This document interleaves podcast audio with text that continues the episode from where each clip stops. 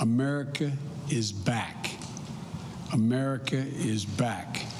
Diplomacy is back at the center of our foreign policy.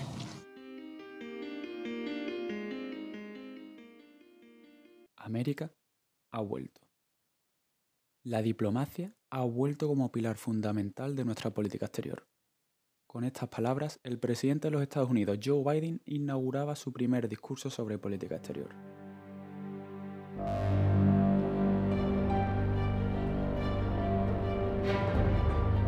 Desde la trinchera. Bienvenido todo el mundo a Desde la Trinchera. Os deseamos un muy feliz lunes de Relaciones Internacionales para Damis. Soy David y me encuentro con Alba, dispuesto a explicaros qué es la política exterior. ¿Qué tal estás, Alba?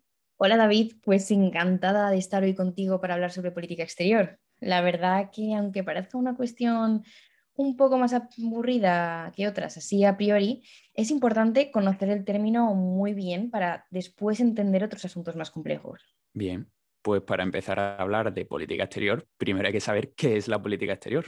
Claro, David, pues mira, justo antes de empezar, es importante tener en cuenta que se trata de un término mucho más específico que las relaciones internacionales o que la política internacional en sí.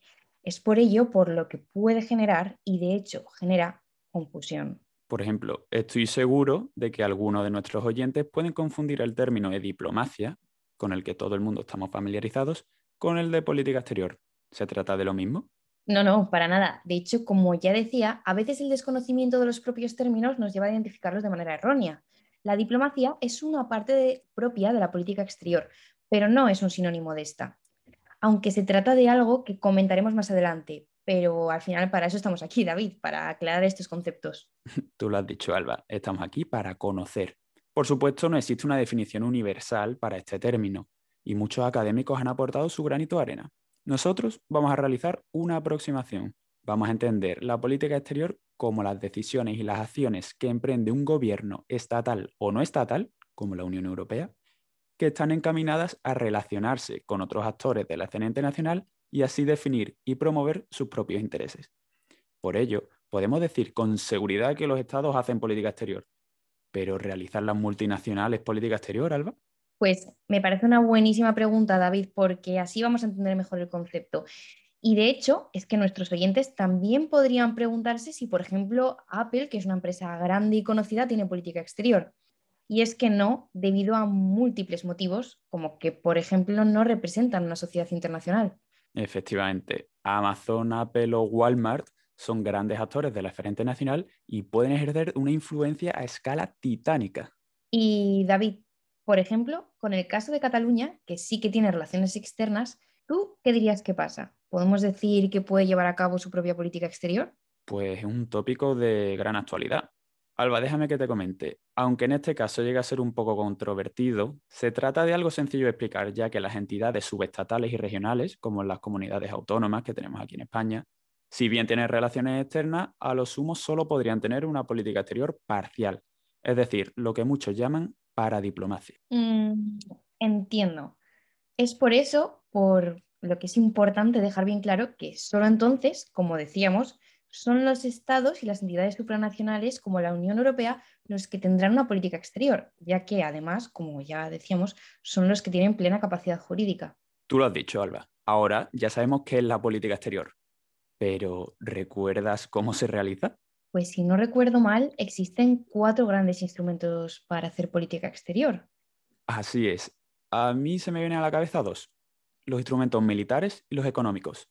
Déjame que te comente. Respecto a los instrumentos militares, son los menos usados hoy en día, después de la Segunda Guerra Mundial. Lo primero que se nos viene a la cabeza cuando pensamos en instrumentos militares es el uso de la fuerza, que es el fracaso de las vías pacíficas para hacer política exterior. Sin embargo, en algunos casos, el derecho internacional contempla su uso. Después tenemos la disuasión, que pretende que un oponente o un enemigo no emprenda acciones militares, convenciéndolo de las consecuencias desastrosas que éstas tendrían. Otro instrumento militar es la diplomacia coercitiva, que se emplea cuando un Estado amenaza con el uso de la fuerza. Podemos decir que es el alter ego de la diplomacia que todos conocemos. Y por último tenemos la subversión, que me gusta mucho porque me recuerda a muchas películas de la Guerra Fría que he visto. Es el intento de derrocar un gobierno de un Estado mediante agentes infiltrados. Estos son los instrumentos militares. Ahora tenemos los económicos, que persiguen, como los demás, cambiar el comportamiento político de otro Estado, principalmente mediante sanciones económicas. Y estas pueden adoptar la forma de embargos, de boicots, aumentos de aranceles o la suspensión de una ayuda financiera. No te voy a mentir, se me han olvidado el resto de instrumentos. ¿Me refrescan la memoria?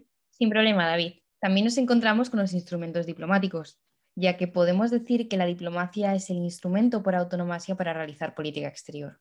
Esta se practica a diario de una manera cotidiana. La llevan a cabo personas cualificadas encargadas de representar los intereses del actor que representan mediante la negociación y llegar a acuerdos y fomentar el desarrollo de manera pacífica. De hecho, así David, como curiosidad más personal, mi sueño es llegar a convertirme en diplomática algún día y llegar a realizar estas labores que comentamos, ya que me resultan súper interesantes. Pero bueno, también hemos de señalar que luego nos encontramos con los instrumentos culturales. Estos instrumentos están enfocados en desarrollar el poder blando, que simplemente se refiere al poder que tiene un Estado para lograr sus objetivos a través de la atracción y no de la fuerza.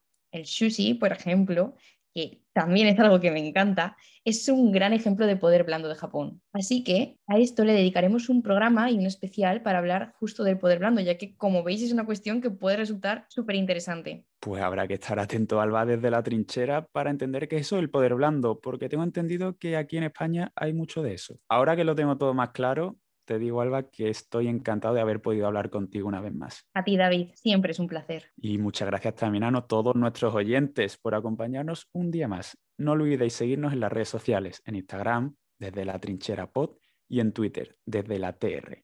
Seguiremos informando en Desde la Trinchera.